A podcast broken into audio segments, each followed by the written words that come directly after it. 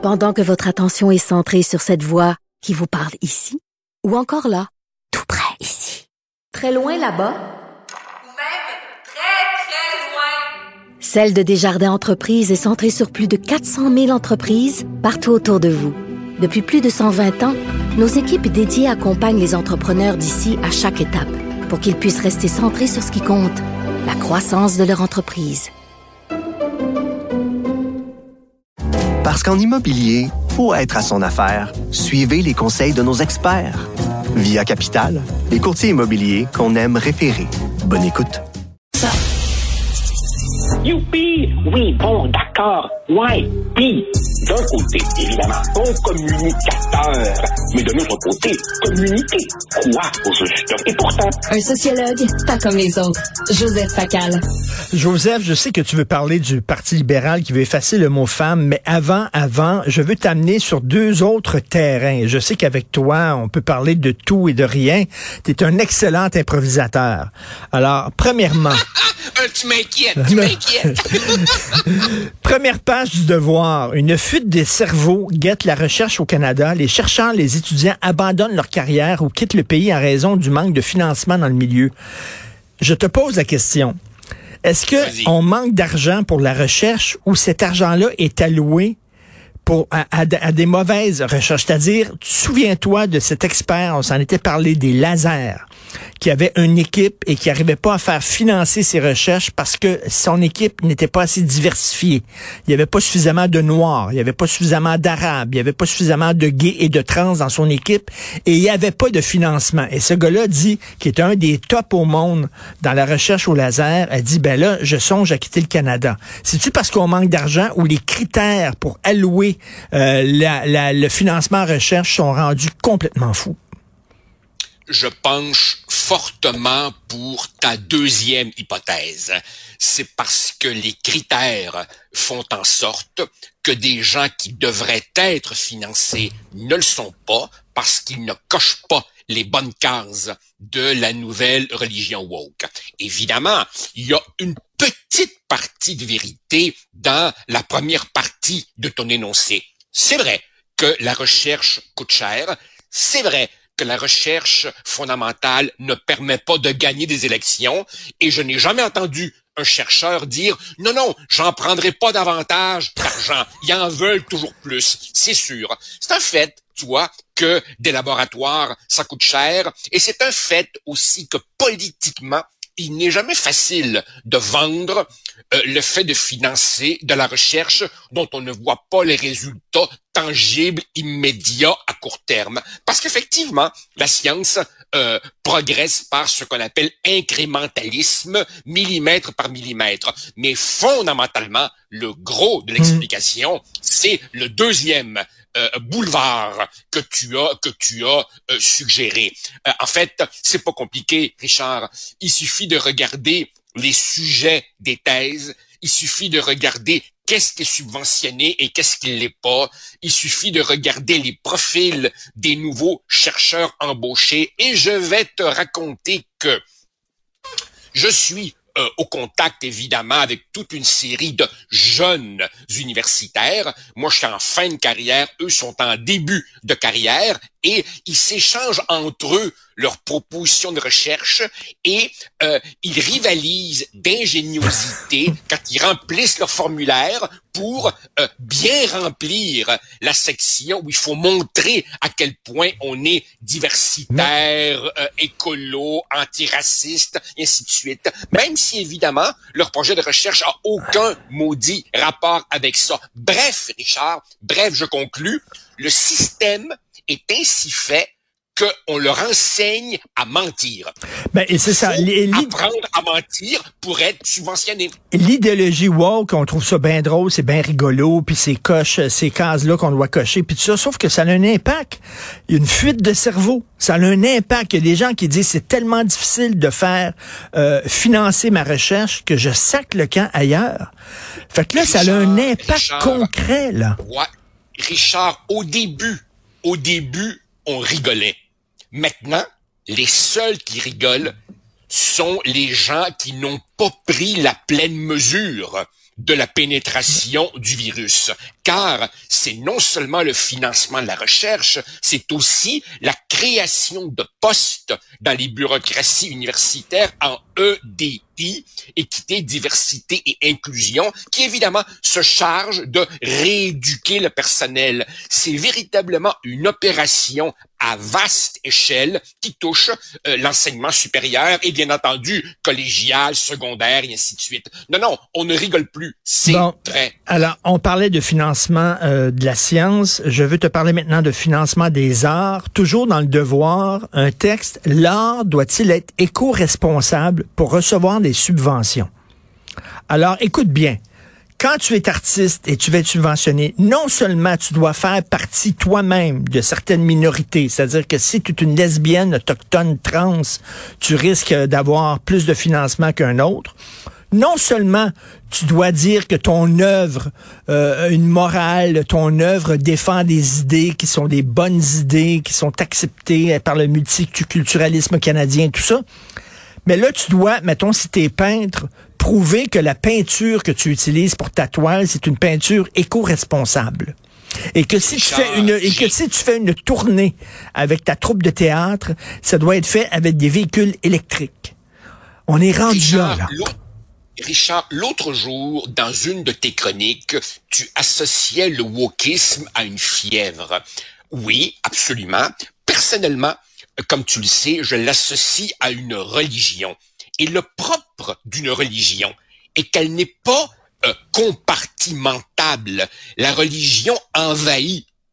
La religion veut régenter chacune des sphères de nos vies. Alors évidemment, si la science est en train d'être wokisée, je m'étonne pas du tout que les arts soient aussi en train d'être wokisés. Tu sais, Richard, j'ai écrit nombre de chroniques sur le sujet et t'as pas idée des courriels que j'ai reçus de, de gens tout à fait crédibles dans le monde des arts, notamment dans le monde du cinéma, qui me disent je n'ai pas eu de financement depuis X années.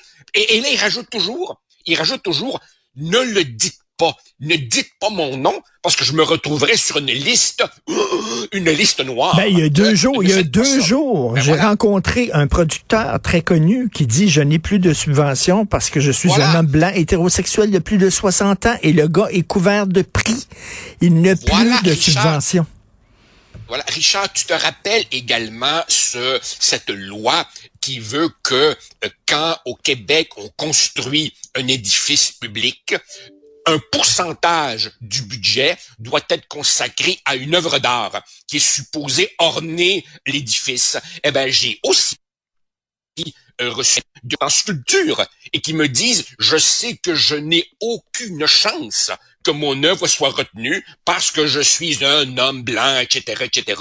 Alors oui, effectivement, comme dans, comme dans certains régimes de jadis, l'art est maintenant embrigadé pour euh, rééduquer les masses. Euh, je parle de fièvre, tu parles de religion. Euh, que Québec solidaire demande à ce que le mot femme soit effacé d'un projet de loi, c'est une chose. Là, c'est rendu, la fièvre est telle, la religion est telle que c'est même le Parti libéral du Québec qui est succombé à ça. Richard, le Parti libéral du Québec, la dernière fois que j'ai vérifié, était à chez les francophones. Ça, ça veut dire que tu as un francophone sur 25 qui euh, a l'intention de voter libéral. Les seuls libéraux qui s'affichent fièrement sont chroniqueurs ou députés. Les autres rasent les murs honteux de ce que leur parti est devenu. Et ces gens-là pensent, pensent que le Parti libéral va se redresser, va reconnecter avec le monde en menant des croisades aussi absurde que effacer le mot femme. Écoute, c'est ridicule. Tu interviewais l'autre jour euh, M. Jolin Barrette qui disait comptez sur moi, le mot femme va demeurer. Alors évidemment, comprends-tu, M. Jolin Barrette devait être mort de ben rire quand il a déposé sa motion qui a forcé le Parti libéral à voter contre ce qu'il avait, ce qu'il avait lui-même et, tu me fais rire dans ta chronique parce que tu dis euh, Monsieur Jolin Barrette a scoré dans un filet désert. C'est sûr et certain. Franchement, quand on regarde aller le Parti libéral, d'un côté, une partie de moi rit Puis de l'autre côté, une partie de moi dit, non, non, on frappe pas du monde à terre, on tire pas sur une ambulance. Mais tu sais, eux-mêmes en rajoutent continuellement. En particulier, en particulier cette Madame Macaroni, dont je résume un peu le parcours dans ma chronique d'aujourd'hui. Et, et, Richard, derrière les frasques de certains députés libéraux, il y a une question fondamentale que je soulève, peut-être trop brièvement, qui est la suivante. Comme tu sais, dans l'opposition, euh, les députés se font attribuer des dossiers. Tu seras le responsable d'agriculture, des arts, de la communauté LGBTQ, etc., bien qu'en fait, il y ait des communautés. Et donc, forcément, quand tu es le porte-parole d'un dossier, tu reçois des représentations de tous les lobbies. Question.